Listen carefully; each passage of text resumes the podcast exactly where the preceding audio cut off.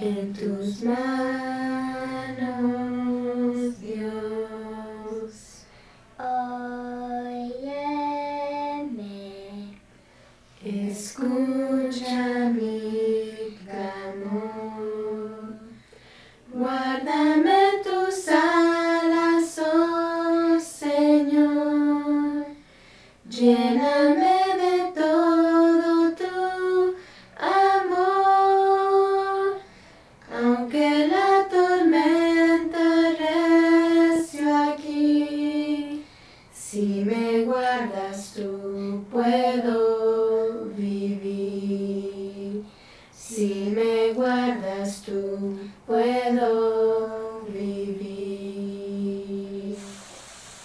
buenas noches, esperamos estén eh, muy bien el día de hoy.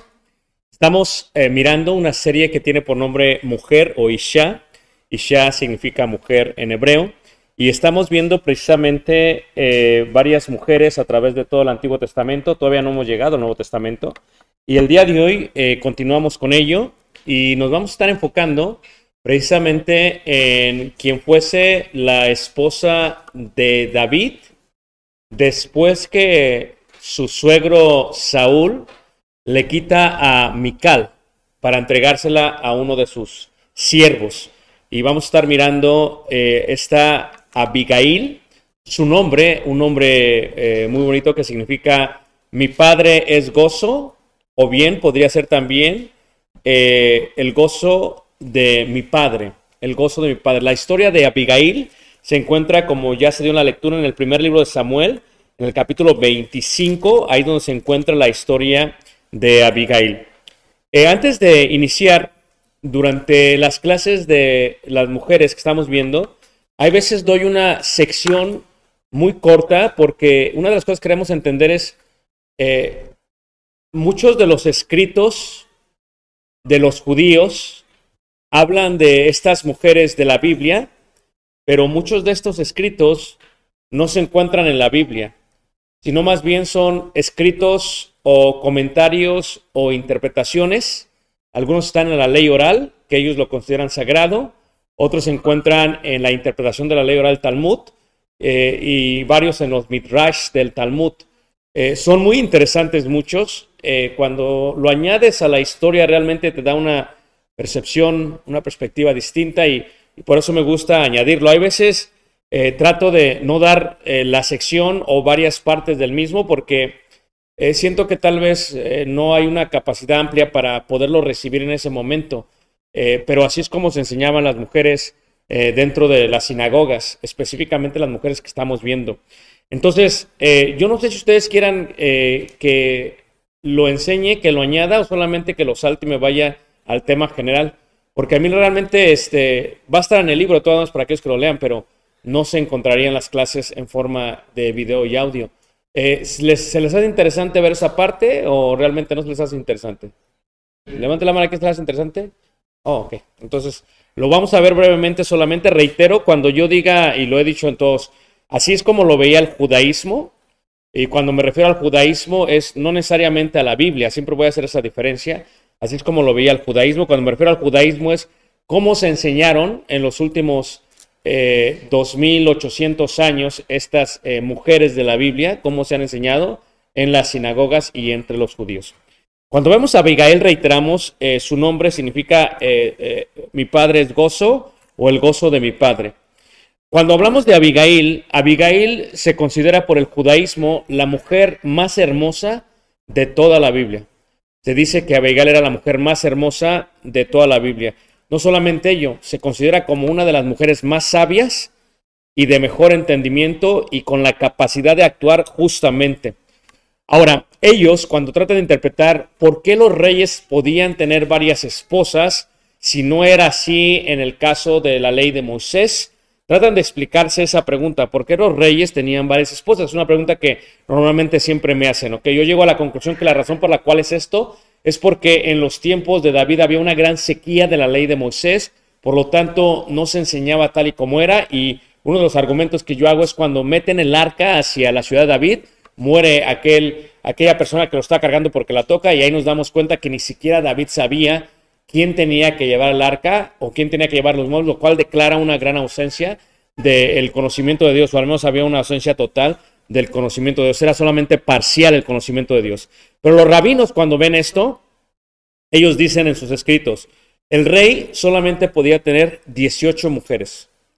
Ahora, aunque ellas sean sabias y de buen entendimiento, sin embargo, algunos de ellos decían lo siguiente, decían, si las mujeres son como Abigail, las cuales ayudaron al rey David en cuanto a lo que indica quién era Dios por su gran sabiduría y buen entendimiento, en este caso decían ellos, entonces no hay límites. Por tanto, son inteligentes, son sabias y de buen entendimiento, como en el caso de Abigail. Las fuentes están ahí, ¿verdad? Eh, como esta se encuentra en Sanedrín 4.5 y Bete Batha Mesía 115a. También dicen que Abigail fue una de las cuatro mujeres más hermosas que han vivido pero no la, la más hermosa de todas, dicen ellos. Dicen ellos que el simplemente hecho de pensar en ella, aún sin verla, les causaba lujuria a los hombres. Era el tipo de belleza que tenía esta Abigail, según el Megilá 15a. También se menciona como una de las siete profetisas de Israel, y lo eran, porque realmente las profetisas, lo que hace Abigail es que Abigail toca o profetiza los cinco puntos de gracia que recibiría el rey David, y eso sí se encuentra en la Biblia. Ella profetiza los cinco puntos de gracia que se encuentran en la Biblia en cuanto al rey, el rey David. Aunque la Biblia nunca le llama profetisa, sin embargo así se cree y creían ellos que ella le indicaba a David y por lo tanto podía ganar guerras porque era una de sus eh, consejeras en cuanto, en cuanto a la guerra.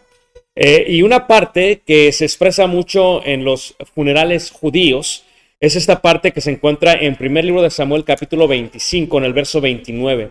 Y dice así la palabra de Dios, 25, 29, dice, aunque alguien se haya levantado para perseguirte y atentar contra tu vida, con todo, la vida de mi Señor será ligada en el haz de los que viven delante, delante de tu Dios. Esa parte, esa parte de será ligada en el haz, los que viven delante de Jehová tu Dios, se indica claramente como algo que tiene que ver con la eternidad. Y por lo tanto, ellos, los rabinos, ven eso como como una conexión a la eternidad y por lo tanto cuando un justo muere entre ellos, realmente hacen mención de esto porque así el alma de alguien está ligada por la haz de aquellos que moran delante, delante de Jehová. Ahora, hay otra cosa interesante que ellos ven también. La otra cosa interesante que ellos ven es la gran similitud que se encuentra en la historia de Abigail y la historia de Betsabé. O dos, dos mujeres, claro, distintas, pero se encuentra en alguna u otra manera interesante. ¿Por qué? Porque en el caso de Abigail, Abigail, cuando conoce a David, ella es superior en cuanto a riqueza y en cuanto a posición social. David es, todavía no es rey, es un siervo de Saúl y es un fugitivo. Por lo tanto, Abigail se encuentra sobre ella, sobre él en el caso de posición eh, económica y posición social de aquellos tiempos. Y luego en el caso de Betsabé es al revés. Betsabé se encuentra bajo la posición social porque David ya era realmente, realmente un rey.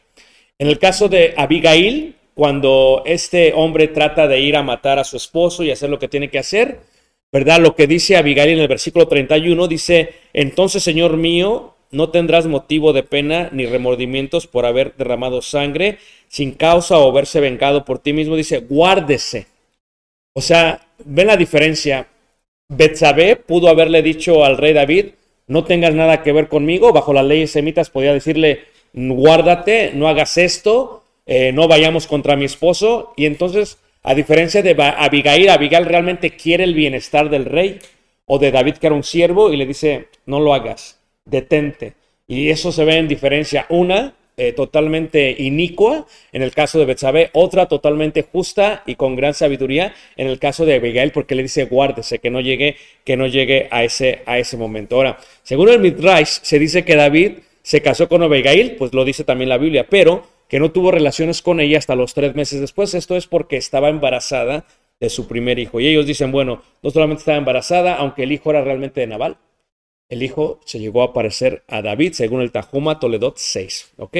Ahora, esto se dice acerca de Abigail y finalmente lo que se dice es que Abigail se le menciona como entre las 23 mujeres verdaderas y justas de toda la Biblia.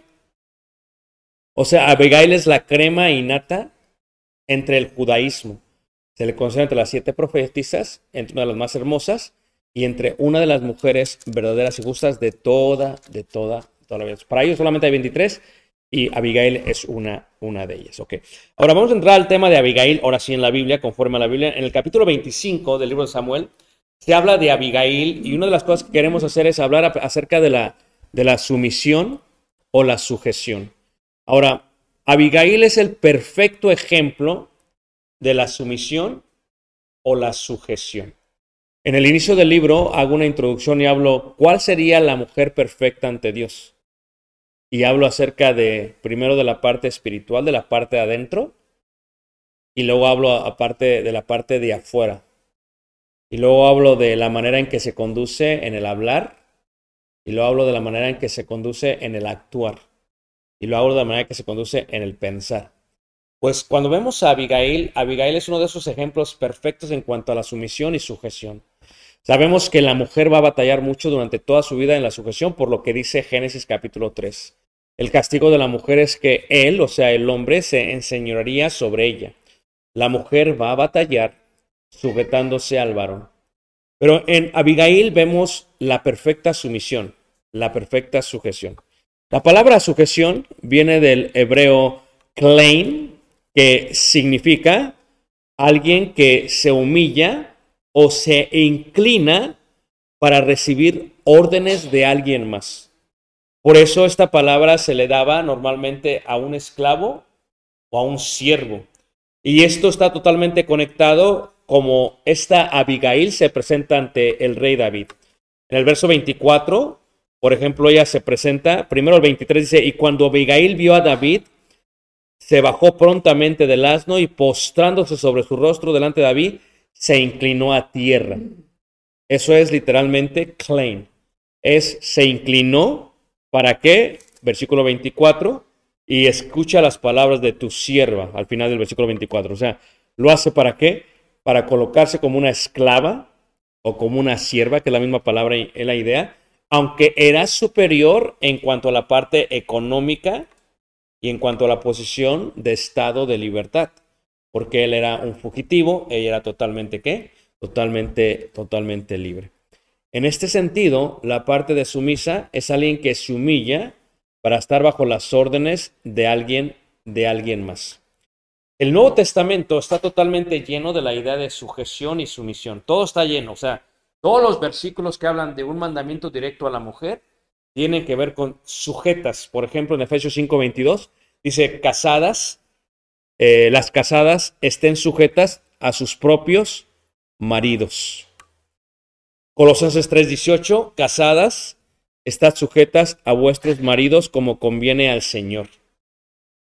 Y también cuando se le da una descripción a las mujeres cristianas en la carta de Tito, a ser prudentes, castas, cuidadosas de su casa, buenas, sujetas a sus maridos, para que la palabra de Dios no sea blasfemada. La sujeción está sujeta al testimonio y la sujeción está sujeta a lo que la gente que no conoce a Dios pensará de Dios.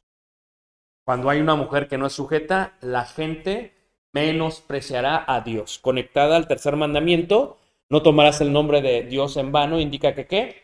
Que cuando nosotros hacemos algo que está mal, en el caso de la mujer que no se sujeta, daña la reputación de Dios. Y por eso tendremos que dar cuentas. En la primera carta de Pedro, capítulo 3, versículo 1, hace lo mismo y dice así, en otro tiempo aquellas santas mujeres que esperaban en Dios, estando sujetas a quienes? a sus maridos, perdón, 3, primera de Pedro 3.5. Entonces, esta parte de estar sujetos, sujetos, es, es, sujetas es casi siempre algo que se le da a la mujer, una palabra griega que significa lo mismo que en hebreo, colocarse bajo o en obediencia o someterse a alguien más. O sea, se somete una persona a alguien más, ¿con qué propósito? Para, para, para hacerse sumisa. ¿Por qué Abigail es el perfecto ejemplo de la sujeción y de la sumisión. Y es uno de los ejemplos que toda mujer cristiana debería, debería de aspirar a qué? A hacer. En la lectura que dio nuestro hermano Emanuel, si le pusieron atención, habla de la historia de Abigail y su esposo. Abigail está casada, y Abigail está casada eh, con alguien que tiene una hacienda en Carmel en Carmel, el cual era muy rico, tenía tres mil ovejas y mil cabras, y este estaba, eh, dice ahí la palabra de Dios, que estaba eh, esquilando sus ovejas en Carmel. Ahora, esa es la historia de esta, eh, de esta Abigail. Su esposo se llama Nabal. Y Nabal significa en hebreo insensato. O en este caso, eh, tonto. Es interesante porque los judíos, antes de colocar el nombre al hijo, esperaban un tiempo para colocárselo. Lo más interesante es que sus padres, yo no sé quién, decidiría ponerle a su hijo tonto o insensato. Pero así fue como le pusieron. Tal vez no hacía caso o tal vez estaba en otro lado, no sé, pero así como le pusieron. Su nombre, aún su misma esposa habla de ello y dice ahí en 25 en el versículo 25 dice, no haga caso ahora mi señor de ese hombre perverso, de Nabal, porque conforme a su nombre, así es. Él se llama Nabal y la insensatez está que está con él. Entonces, no es raro que se llamase este que Nabal. Ahora, ¿por qué Abigail es el ejemplo perfecto de la sumisión? Muy bien. Toda mujer la primera excusa por la cual la mujer dice no tiene que ser sujeta o no se sujeta a su marido, tiene que ver por el testimonio o el tipo de persona o cómo se comporta su esposo. O sea, dicen, yo no me sujeto porque mi esposo no es espiritual, porque mi esposo no me ama, porque mi esposo es malo, etcétera, etcétera, etcétera, etcétera. Ahora, sin embargo, la sumisión de esta Abigail se muestra en varias maneras. Y primero, no anula su responsabilidad de ser sujeta o sumisa porque su esposo sea un tonto o un insensato. Algo muy interesante. Porque una de las cosas que tenemos que entender acerca de esta Abigail, dice ahí en el capítulo 25, en el versículo 3, cómo era Abigail. Dice, y aquel varón se llamaba Nabal, o sea, insensato. Y su mujer Abigail, o sea, mi padre es gozo o el gozo de mi padre. Era aquella mujer de buen entendimiento y de hermosa apariencia. O sea, aquí indica lo que decíamos, era de hermosa apariencia. Y también se acuerdan ustedes que el rey David era de hermosa apariencia. Así que imagínense, cuando tienen hijos, es literalmente la crema innata de la hermosura apariencia. O sea, literalmente los dos eran de hermosa apariencia. Pero esta mujer, antes de ello, dice de buen entendimiento. ¿Y qué indica entendimiento? Entendimiento no indica de buen conocimiento. O sea, no, no, no indica que era una persona que sabía o tenía mucho conocimiento de Dios. No, era de buen entendimiento. ¿Qué quiere decir esto? Que ella entendía a la perfección la aplicación del conocimiento de Dios. Una persona puede tener conocimiento bíblico, pero una persona puede tener buen entendimiento. Para el judío, buen entendimiento indica alguien no solamente que conoce, sino que pone en práctica el conocimiento de Dios. Por lo tanto, así era esta, esta Abigail. Así era Abigail. Pero el hombre dice ahí mismo en el versículo, era duro y de malas obras y era el del linaje de Caleb. En otras partes, cuando uno de sus siervos habla de este, eh, de este Nabal, si nos adelantamos ahí, ahí un poquito, en el versículo en el versículo 14, cuando uno de los criados le dice a Abigail lo que está pasando, dice, pero uno de los criados dio aviso a Abigail, mujer de Nabal, diciendo, he aquí David envió mensajeros del desierto que saludasen a nuestro amo y él los ha saherido. Esto significa los ha reprendido, los ha censurado con una gran humillación, es lo que significa saherido. Y aquellos hombres han sido muy buenos con nosotros y nunca nos maltrataron mal ni nos faltó nada en todo el tiempo que anduvimos con ellos cuando estábamos en el campo. Muro fueron para nosotros de día y de noche, todos los días que hemos estado con ellos, apacentando las ovejas. Ahora pues reflexiona y ve lo que has de hacer, porque el mal está ya resuelto contra nuestro amo y contra toda su casa, pues él es un hombre tan perverso. Fíjate, los mismos siervos de Naval hablaban mal de él que no hay quien pueda que hablarle. Era una persona de malas obras, era perverso, ¿verdad? Era duro y era terco. O sea, todo lo que un hombre tiene mal más. Terco, malo, etcétera, etcétera, etcétera. Ahora, cualquier mujer diría, por lo tanto, que si el hombre era así, ella no tiene ¿Por qué eh, sujetarse a quién? A el hombre. Y ese es uno de los errores que comete la mujer. La sujeción de una mujer no se basa en el tipo de esposo que tiene. Repito, o sea, la sujeción de una mujer no debería basarse en el tipo de esposo que tiene. Porque algunas de ustedes tal vez tienen un esposo que no es como Naval, pero pues tal vez tenga algunos defectos. Y digas, bueno, es que si él fuese así, yo sería totalmente sumisa y sujeta. Y Abigail no tenía nada que ver con eso. O sea, Abigail decía, sin importar cómo es él, yo voy a ser sujeta y voy a ser qué? Sumisa. Ahora, otra cosa que tiene también el caso de, de Abigail es la completa sumisión coloca responsabilidad en la mujer. ¿Saben la historia de Naval, verdad? Naval tiene esta hacienda en Camel. David, mientras sus pastores salen con sus tres mil ovejas y mil cabras, David funciona para la protección de los pastores y de todos los rebaños. O sea, porque había ladrones que los querían robar, había gente que, que quería matar y comer. David protege todo eso. Y ahora David lo que hace es que le manda decir a Nabal que pues le ayude. O sea, es justo, ¿no? Yo, yo te protejo, no te pido un salario, pero necesito ayuda. Ayúdame. Y manda a 10 de los jóvenes. Cuando llegan los 10 jóvenes con él, le indican lo que había dicho David. Pero cuando llegaron, versículo 9, cuando llegaron los jóvenes enviados por David, dijeron a Nabal, Todas estas palabras en nombre de David callaron. Y Nabal respondió a los jóvenes. Y dijo, ¿quién es David y quién es el hijo de Isaí? Muchos siervos, dice ahí, hay hoy que huyen de sus señores. Primero, sí sabe quién es David. Y estoy seguro que sabe que lo ha protegido a los pastores.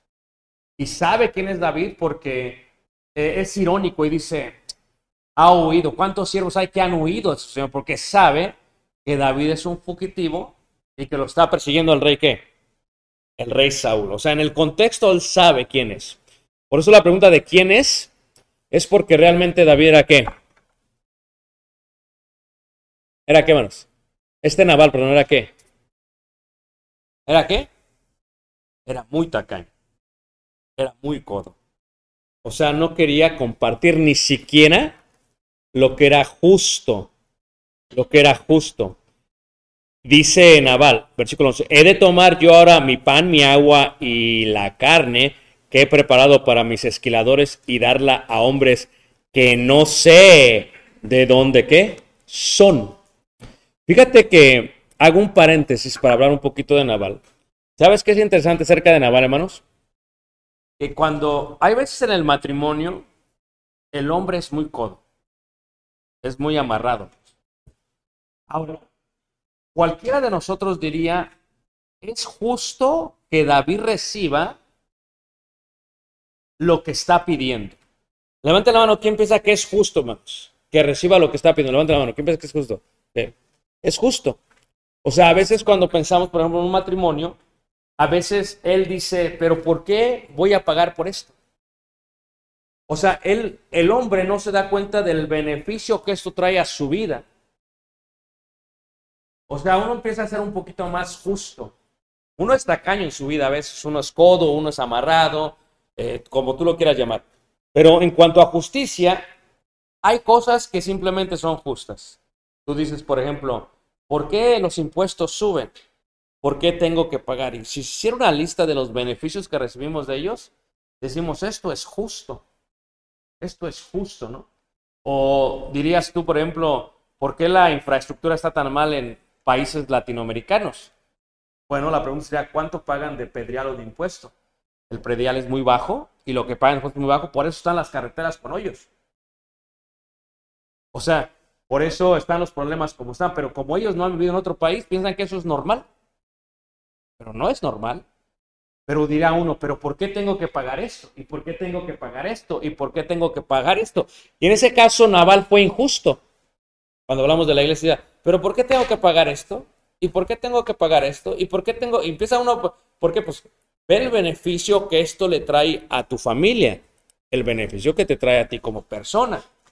Cuando uno va creciendo, empieza a darse cuenta de ese beneficio, el beneficio que nos trae la policía, el beneficio que nos trae la alfombra, el beneficio que nos trae la calefacción, el beneficio que nos trae tener un edificio. O sea, hay varios beneficios que hay. Por eso tenemos que pagar. Cuando hablamos de algún evento local, decimos, por ejemplo, en el caso del campamento, ¿por qué tenemos que dar eso y dar eso y dar eso? O sea, ve el beneficio que trae a tu vida. Si ves el beneficio que trae a tu vida. O sea, llega un momento que dices tú, pero ¿por qué tengo que para que lo paguen? ¿Quiénes son para estar pagando? Pero cuando uno entiende, si es justo, se da cuenta de eso. Ahora, ella una de las cosas que hace es que, a diferencia del insensato de Naval, es que ella sí ve el beneficio que trae. O sea, ella puede ver. O sea, literalmente ellos tienen tres mil ovejas y mil cabras por el rey David. Porque si no fuera por David, tal vez te la tendrían la mitad. A lo mejor ni tendrían nada. A lo mejor ya hubieran muerto porque los hubieran matado. Pero el hecho de que David estaba ahí, encuentra eso. Pero fíjate lo que hace ella. La sumisión toma responsabilidad. Cuando hace esto, el rey David se molesta mucho agarra 400 hombres, deja 200 en el bagaje, y se me voy contra él y, voy a matar a todo varón porque, o sea, David se enojó. Y dijo, ahorita lo voy a matar y voy a matar a él, voy a matar a todo varón que se encuentre, lo voy a... Entonces, ella muestra su sumisión porque ella toma responsabilidad. Fíjense que la mujer a veces, cuando hay un problema en el matrimonio, a veces bien fácil, ¿verdad? No, pues es que es la culpa del marido. Es que yo hago esto porque él hace esto. Y no toman responsabilidad. O sea, ella dice, no, no, o sea, es la culpa de él. Y sí, eh, di una clase apenas que se llamó La culpa es del varón. Y sí es la culpa del varón. Pero la perfecta sumisión toma responsabilidad. O sea, que pasa el marido y que pida disculpas. Pero ¿dónde estás tú? ¿Acaso tú no eres culpable? ¿Acaso tú no debes de pedir disculpas por lo que pasó? ¿Acaso tú no debes de pedir perdón? Porque sí, todo viene del varón, pero ¿qué tanto tuvo que ver la mujer? Y ella tomó responsabilidad. Fíjate cómo lo hace ella. Cuando escucha que viene, va, ahorita vamos a ver lo que hace, o sea, saca todo lo que tiene que sacar desde el versículo, versículo 17, cuando le dice el, este joven, eh, eh, versículo 18 dice, entonces Abigail tomó luego 200 panes, dos cueros de vino, cinco ovejas guisadas, cinco medidas de grano tostado, cien racimos de uva pasas y doscientos panes de higos secos. Y los cargó todo en asnos. Hermana Lucy, los cargó todos en asnos. Dice que interesante. ¿Y por qué hizo esto? Hizo esto para llevárselo a David. Bien hubiera dicho lo siguiente, mi esposo decidió esto, hay que le pase a lo que le pase. Pero ella toma responsabilidad. Y esa es la mujer de buen entendimiento. Y fíjate, cuando va y se le presenta a David, le pide perdón a David. Eso es muy interesante, vamos, porque muchas mujeres dicen, eh, yo no soy sujeta, yo no hago esto, yo no hago esto, es culpa de mi marido. Y siempre se escuchan con el marido. Pero así no era Abigail. Porque la sujeción toma responsabilidad. Fíjate cómo dice ahí la escritura en el versículo 24. O sea, va y busca a David. Primero prepara todo. Era lo único que pedía David, hermano. No era ni mucho lo que estaba pidiendo David. Cuando uno gana dinero y tú dices, ok, voy a dar esto, esto, esto, esto, realmente, ¿cuál es el beneficio que yo recibo por dar esto? Realmente es, es muchísimo. Debería de dar más. Uno lo entiende eso en cuanto a la seguridad. Fíjate que la seguridad, hermanos, es un aspecto que no lo pensamos, pero que es de gran importancia. La seguridad es de mucha importancia, hermanos. La seguridad. O sea, pagamos impuestos, sí, pero ¿cuándo nos han invadido? Como a Ucrania. ¿Se han puesto a pensar en eso? Pagamos impuestos, sí, pero no es cierto que hablas a la policía, están menos de tres minutos en tu casa. ¿Tú crees que así la policía en, México, vamos? Le hablas a la policía que en Guatemala, de aquí que llegamos. Y más, y si llegan, le ayudan. Pero al que te está robando en México. La realidad, o sea, la seguridad es de que es claro, hermanos, para la protección del país. En este caso, lo que hace Abigail es que ella se da cuenta de eso, pero fíjate cómo toma responsabilidad. Dice ahí, versículo 24, dice, y se echó a sus pies y dijo, Señor mío, sobre mí sea el pecado.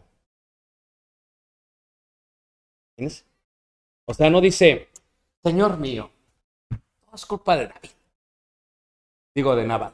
Es más, la, verdad que yo siempre he dicho de esa manera, ¿sabes qué? Pasa y velo a matar porque ya no lo aguanto. Cualquier mujer hubiera estado feliz con eso. Velo a matar, destruyelo, acábalo, porque yo no lo aguanto. Pero una verdadera sumisa, una, una sujeta como en el caso de ella, dice, no, yo sabes qué, es mi culpa. La pregunta que tengo es, ¿por qué ella se está echando la culpa?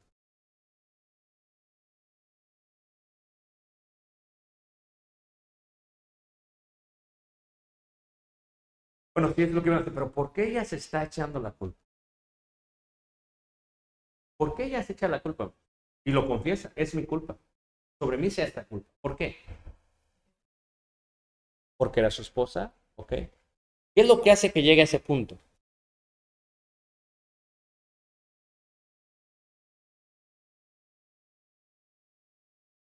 Su buen entendimiento. Si ves cómo el hecho que tu marido sea un pecador pagano, no te excusa de tu su. ¿Han pensado en eso, hermanos? Las hermanas. O sea, dicen, no, pues es que, a veces, fíjate cosas más. Es por eso, por eso, por eso, por eso soy así. No. Porque Abigail no era así, aunque su esposo era duro, era Era una persona sumisa. Y ella dice, ¿sabes qué? Teniendo el entendimiento que tengo, yo me estoy beneficiando de todo lo que tú has hecho. El hecho de que tú mandaste pedir esto, aunque yo no me di cuenta, es mi culpa también. Porque en este caso, yo y mi marido somos una sola carne. Somos uno.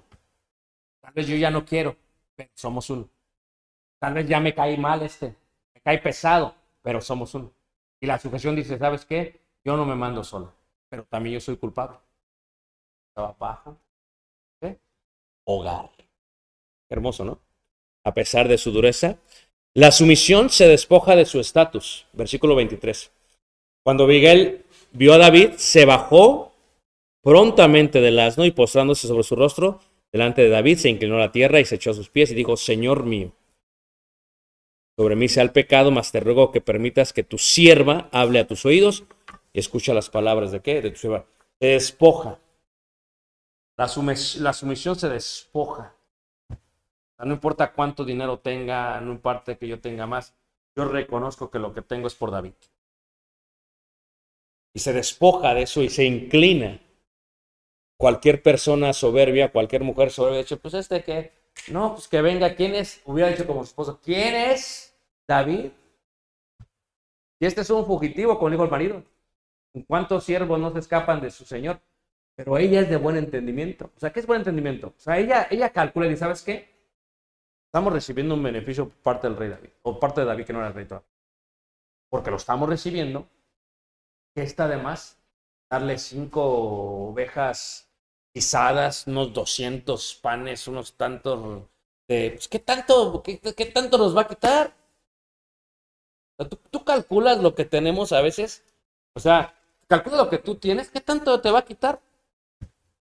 Aquí te queda tan injusta que ni siquiera se habla de lo que él va a dar y aún así se está quejando.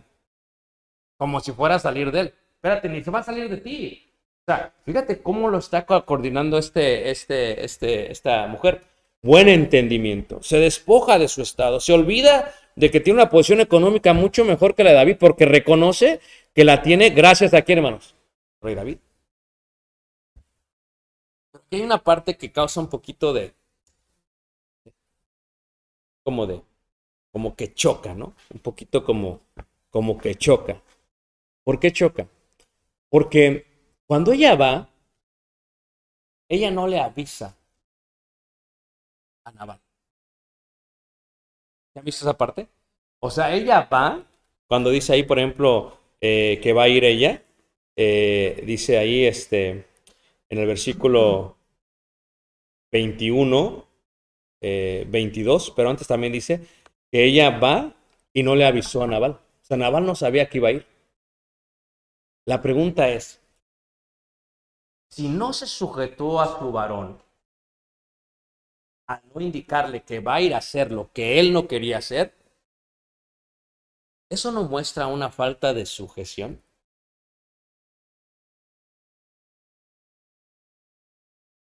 ¿Me entendieron la pregunta más?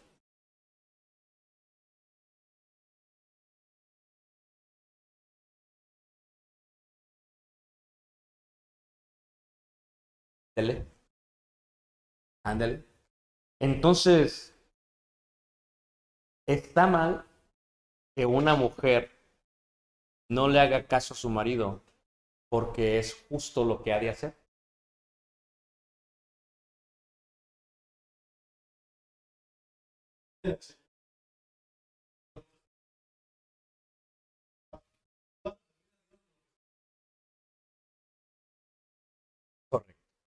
Por lo tanto, la sumisión no niega la injusticia y la verdad. La sumisión siempre actúa con justicia. O sea, tal vez tu madre digas, no, no, no, no, no, no. Y si lo que te dice no, Dios dice que sí, entonces dices, sí. Que tú digas que. Por eso, hago paréntesis, también si el hombre es insensato o tonto y se comporta de esa manera, la mujer no puede decir, es que yo me estoy sujetando a mi marido y a las tonterías de mi marido. No, porque es una sumisión que agrade a Dios. No es que Él quiere que vayamos a... Es que me dio para que le vaya a traer su cervecita. Y yo me tengo que sujetar, ¿va? Porque casada está sujeta a sus maridos. No. No es que me prohíbe ir a la iglesia, entonces yo no puedo ir porque me prohíbe. Tengo que sujetarme tampoco. fíjate cómo la sujeción al marido no está conformada de las cosas o malas o, u obras injustas del marido. Y eso lo vemos en Abigail. Porque más, si Abigail le va a decir a Naval, ¿sabes qué, Naval?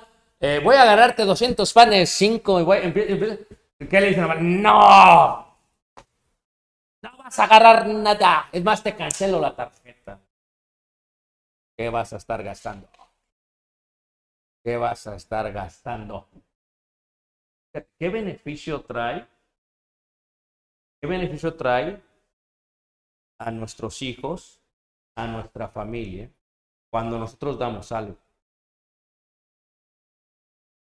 Quiero que pienses, o ¿qué beneficios trae a tus hijos, a la familia, porque pues sí, o sea, otra vez y otra vez, pero ¿qué beneficio hay? Si es justo, la sumisión actúa con justicia. Porque no dijo esta, uh, fíjate, así es lo que hacen hoy en día las hermanas, ¿verdad? No, pues es que no me dejan amar. Y yo no voy a hacer nada, pues por favor. Y yo soy sujeta, o sea, ellas piensan que están sujetas a la maldad. Uno no se debe sujetar a la maldad no se sujeta a la justicia, no a la maldad. Pero ¿cuántas mujeres malinterpretan la sumisión y la sumisión? No, yo me sujeto a mi marido, es un pagano, pecador, pero me estoy sujetando a sus pecados. Y tú dices, ¿y esto es una mujer de buen entendimiento? No. Es más, es una navala. ¿Qué digo navala? Navalota. ¿Por qué? Porque la mujer nunca debería excusarse, sino más bien, ok, yo entiendo a mi marido y entiendo que es cerco, entiendo que es... Yo entiendo todo esto. Pero ¿qué dice Dios? Es lo que hace esta Abigail. O sea, Abigail dice, yo tengo que, es mi culpa, porque pues es mi culpa. Yo tengo que resolver este problema porque si no lo resuelvo yo, nos van a matar a todos. O sea, si no hago nada, nos van a matar a todos. Y, yo tengo que aceptar porque la sumisión toma responsabilidad y la sumisión no niega la injusticia. Por lo tanto, dice ahí en el versículo 25, no haga caso ahora, mi señor, de ese hombre perverso de Naval. No es que esté hablando mal del marido, pero sí, dice de Naval, porque conforme a su nombre, así es, él se llama Naval y la insensatez está con él. Mas yo, yo tu sierva, no vi a los jóvenes que tú envías. Esa es mi culpa, que debí estar al tanto qué está pasando en mi casa. ¿Qué está pasando? ¿Por qué mi marido no quiere darle lo, que pide David? La mujer debe estar que... No, es que yo estoy bien sujeta a lo que él decida. No. Si va a hacer lo que él decida, a lo mejor los dos se van al infierno. Porque no solamente trata lo que él decida, sino lo que decide. La, el buen entendimiento de la palabra de Dios que tenía esta mujer. Y luego le dice a él, la sumisión actúa con justicia. Le da el presente. Pues es justo verse con su esposo como una sola carne. Y cuando le da el presente, fíjate lo que hace esta mujer. Le da el presente, o sea, le calmó la ira. Siempre Siempre es bueno dar un presente. Cuando está enojado alguien contigo, un hermano, una hermana, entre hermanas, siempre da un presente, siempre se le da un presente, ¿verdad? Es como una ofrenda de qué? De paz, ahí va, ¿a poco no? A ver, hermano, pues ahí está un iPhone 14, vamos a platicar. Ah, pues ya no estoy enojado. Pero un panecito o algo así. Lo que hace es que le da lo que pide David. Pero luego, hermanos, luego profetiza los cinco puntos de gracia del rey David. Y dice el versículo 28, y yo te ruego que perdones a tu sierva esta ofensa. Oye, toma, ella no dice, no, es la culpa de no. Pues Jehová de cierto hará casa estable a mi Señor. Fíjate, empieza a profetizar. Por eso considera una de las siete profetizas de Israel. Porque le profetiza David, dice, tu casa va a ser estable. Número uno, tu casa, tu casa va a ser estable. Y luego dice ahí, también en el versículo 28, dice, por cuanto mi Señor pelea las batallas de Jehová, y mal no se ha hallado en ti en tus días. Aunque alguien se haya levantado para perseguirte y atentar contra tu vida, con todo, dice, la vida de mi Señor será ligada en el haz de los que viven delante de Jehová tu Dios. Se declara a esta Abigail como la mujer que profetiza la eternidad de David. Fíjate, por eso es interesante, vamos. Lo que le dice, o sea, de lo que pasó, le dice, ¿sabes qué? Delante de Jehová vas a estar por toda la eternidad. Increíble, ¿a poco no más? Y luego la tercera parte de su profecía eh, dice ahí, Él arrojará la vida de tus enemigos como de en medio de la palma de una onda. O sea, le dice, ¿sabes qué? Nada te va a destruir, nada te va a detener. Y no solamente eso, también le dice, dice, y acontecerá que cuando Jehová haga con mi Señor conforme a todo el bien que ha hablado de ti, y te establezca por príncipe sobre qué? Sobre de Israel. Fíjate que ella es la primera mujer. Fíjate, porque la otra pecadora de, de Mical, ¿te acuerdas lo que hizo? Ya no quiero hablar de ella. Esa luego la vamos a ver. Pero fíjate, esta, esta Abigail dice, tú vas a ser el príncipe. Tú vas a ser el príncipe. Fíjate la profecía. Tú vas a ser el príncipe. Y luego dice ahí en el versículo 31, entonces, Señor mío, no tendrás motivo de pena ni remordimientos por haber derramado sangre sin causa o por haberte vengado de ti mismo. Guárdese, pues, mi Señor, y cuando Jehová haga bien a mi Señor, acuérdate de qué. Fíjate cómo confía ella en la providencia. Cómo confía en cómo es que Dios iba a proveer. O sea, Cuando Jehová haga bien, mi Señor, acuérdate de ti. O sea, ¿sabría lo que iba a acontecer? O sea, sí sabía que iba a ser rey. Dice, con que sea rey, nada más acuérdate de mí. O sea, dice, me, me humillo porque yo ya sé lo que te va a pasar. Tú vas a ser príncipe de Israel, pero era un fugitivo, hermanos. Tu esposo lo ve como un fugitivo. Ella lo ve como un príncipe. Ella lo ve como alguien que ha de heredar todo el reino.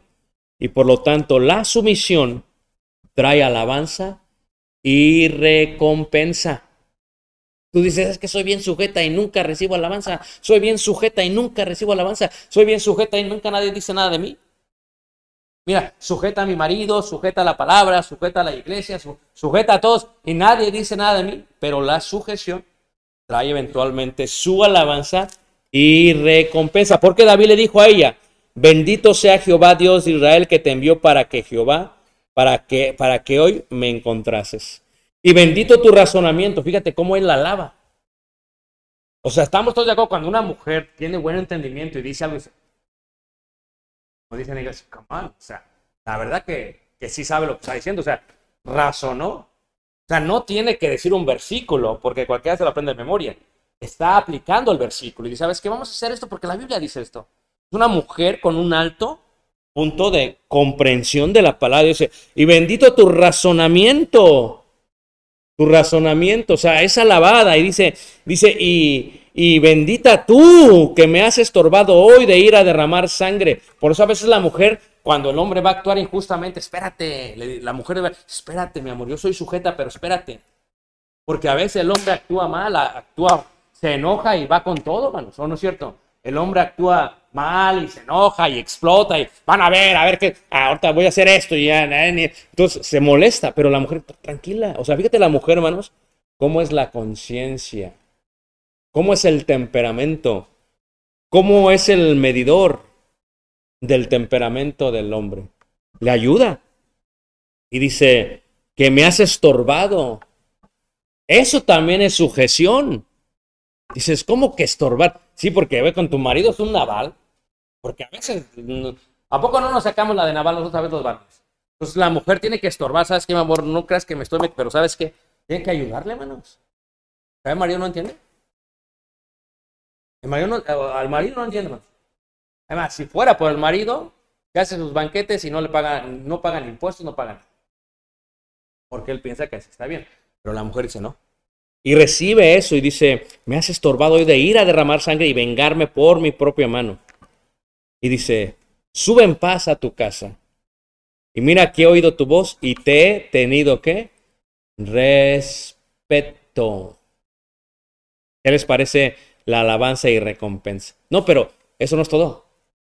Porque ya ven que ya está en el Vega, llega Abigail, ve a su marido en el banquete, está bien entrado hasta atrás, ¿va? Dicen ahí vulgarmente, y de pronto se le pasa, y ella bien tranquila, bien sumisa, ya cuando están sentados, y ¿sabes qué, Naval? Pasó esto y esto y esto y esto y esto, ya venía David. Se asustó al hombre, se asustó, porque según no sabía quién era David, ¿eh? Según él no sabía. ¿Qué pasa? Que a los 10 días lo hirió Jehová, ¿y qué más? Y murió. Tú dices, no, es que a veces uno se adelanta y dice, ya no quiero a este hombre, que se muera el infeliz. Hay mujeres que es que se muera el ingrato, sin gracia, que pase un trago y lo atropelle, que venga un David y lo mate. Pero fíjate cómo esta mujer, hermanos, bueno, o sea, ella, ella es justa. Ella dice, no, yo me voy a sujetar porque esto es de Dios. Primero, ustedes se casaron. No es como que le puse una pistola en la cabeza y dijeron, cásate. Pero dijiste, yo sí, cuando me casé, mi esposo no era un naval. Se convirtió en un naval. ¿Cuándo? Después de la ceremonia. Sí, claro. Por eso tienes que poner mucha atención, Yesenia, Noelia. Porque tú piensas, ay, se ve bien, bien guapo y bien. Espérate. Después de unos meses a ver si es cierto. Por eso las mujeres no los dejan. No aguantan. No aguantan la maldad de los hombres. Pero en el caso de esta mujer, aguantó porque imagínate morir, vivir con un hombre tan terco, manos, tan malo, tan tonto, tan insensato. No, pues lo dejas luego, luego. Pero Abigail, mira, Se le muere el hombre. Pero fue por mano de Dios. Y cuando se entera David, dice, no, que le viene a decir, ¿sabes qué? Que se murió Naval y se quedó aquella sola. ¿Sabías tú que Abigail es la que toma el lugar?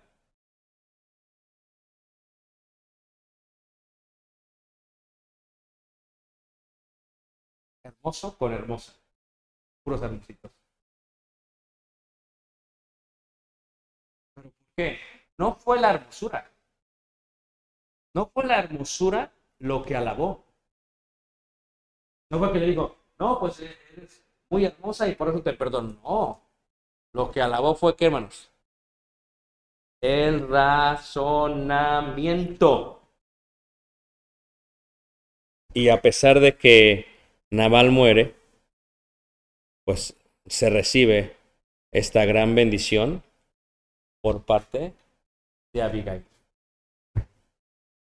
Ahora la pregunta es, ¿cuántos navales tenemos en la congregación?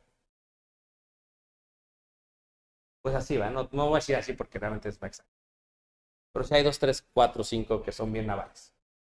O más bien para que no esté más, somos bien navales. Amén. Pero luego, ¿qué pasa? Las mujeres deben de aprender de, Abigail.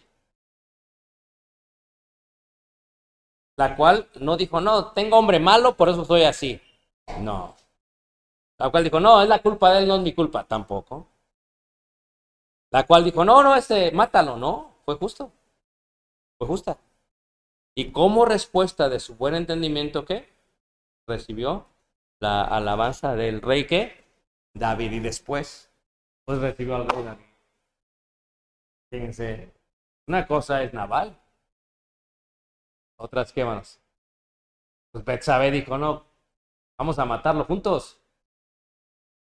Pero fíjate, Abigail dijo, no, no lo toques. Fíjate la diferencia, hermanos. A Betsabe, sí, yo te ayudo. Vamos sobre. No, no es cierto. Pero en el caso de Abigail, no. Y por lo tanto, por eso se ve bien que David tome a Abigail, que era una viuda, y que se ve mal que tome a Betsabé en el contexto de lo que pasó. La pregunta que tengo para ustedes, hermanos y hermanas, ¿hay mucho que aprender de esta Abigail, no lo creen? Hay mucho. ¿Quién podría ser como Abigail? Lo abro para preguntas o comentarios de buen razonamiento. Tony.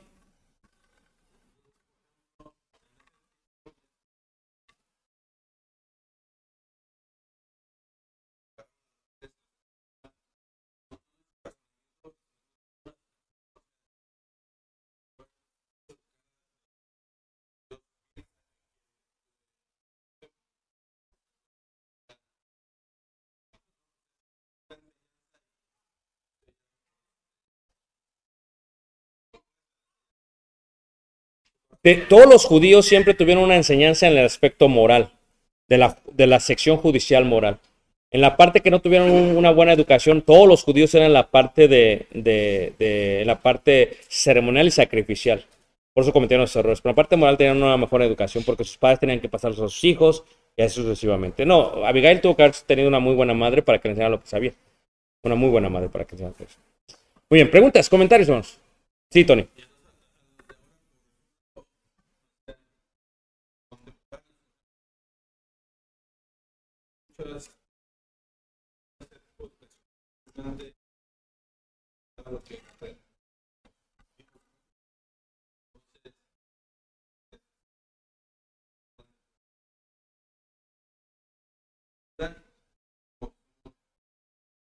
Sí.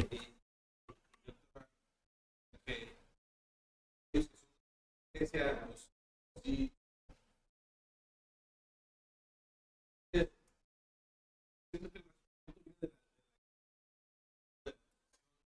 Si en la iglesia se educa niñas a, las doncellas. Claro. Fíjate que yo decía apenas en un taller de matrimonio, le decía a los hermanos que como hombres, si nuestra educación no fue en la iglesia, eso no anula que tengamos que ser justos ante Dios. Les decía yo así, A veces traemos malos hábitos, una mala educación porque éramos, éramos gentiles, éramos gente que no conocía a Dios. Pero cuando uno viene a Dios, es parte del viejo hombre dejar la mala educación fuera y cambiar y renovar y como dice la escritura, ¿verdad? estar este, transformando por medio de la renovación de nuestro entendimiento. O tenemos que cambiar esa parte. Si yo era machista, en el caso de la mujer, si yo era esto, pues tienes que dejarlo. Tienes que ser una nueva criatura en Cristo Jesús. Pero sí, ahora que ya tenemos niñas y pues, tenemos que ayudarles, enseñarles, eh, porque dicen, no, si no te toca, fíjate, ya no tienes que decirlo. Con la pura, con el puro testimonio, dice, si no eres sujeta, van a blasfemar contra la palabra. Contra, o sea, entonces, cuando una mujer no es sujeta, pero ¿en qué es sujeta? Porque yo decía esto, fíjate, la mujer no, ah, te tengo que acercar a tu mamá porque tienes que ser sujeta. La niña, pero aún en las cosas malas, mamá. ¿Tú crees que la niña no sabe? Entonces, uno tiene que enseñar, la madre tiene enseñar la sujeción conforme a Dios. No, no, no, en eso sí no, hay que ser sujetas porque está muy mal. Claro, es lo que tiene que hacer una madre. Está educando a sus hijos en forma, en forma eh, espiritual. Muy bien, comentarios, preguntas, vamos. Preguntas, comentarios. Preguntas, comentarios. ¿No? Sí, hermana.